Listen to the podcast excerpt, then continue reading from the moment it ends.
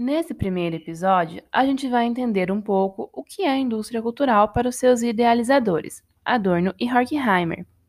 A indústria cultural constitui-se pela mídia, englobando principalmente a televisão, cinema, rádio, comerciais, internet, entre outros.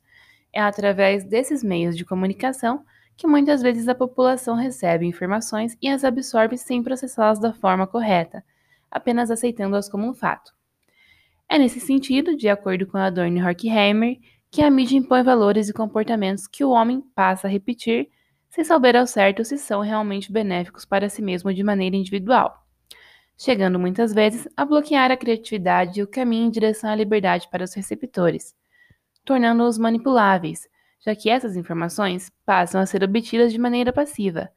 Resumindo, é o que designa principalmente a situação da arte na sociedade capitalista industrial marcado por modos de produção que visavam, sobretudo, o lucro.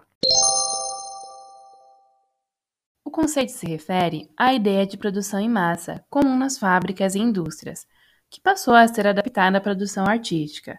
É uma nova concepção de se fazer arte e cultura, utilizando-se de técnicas do sistema capitalista.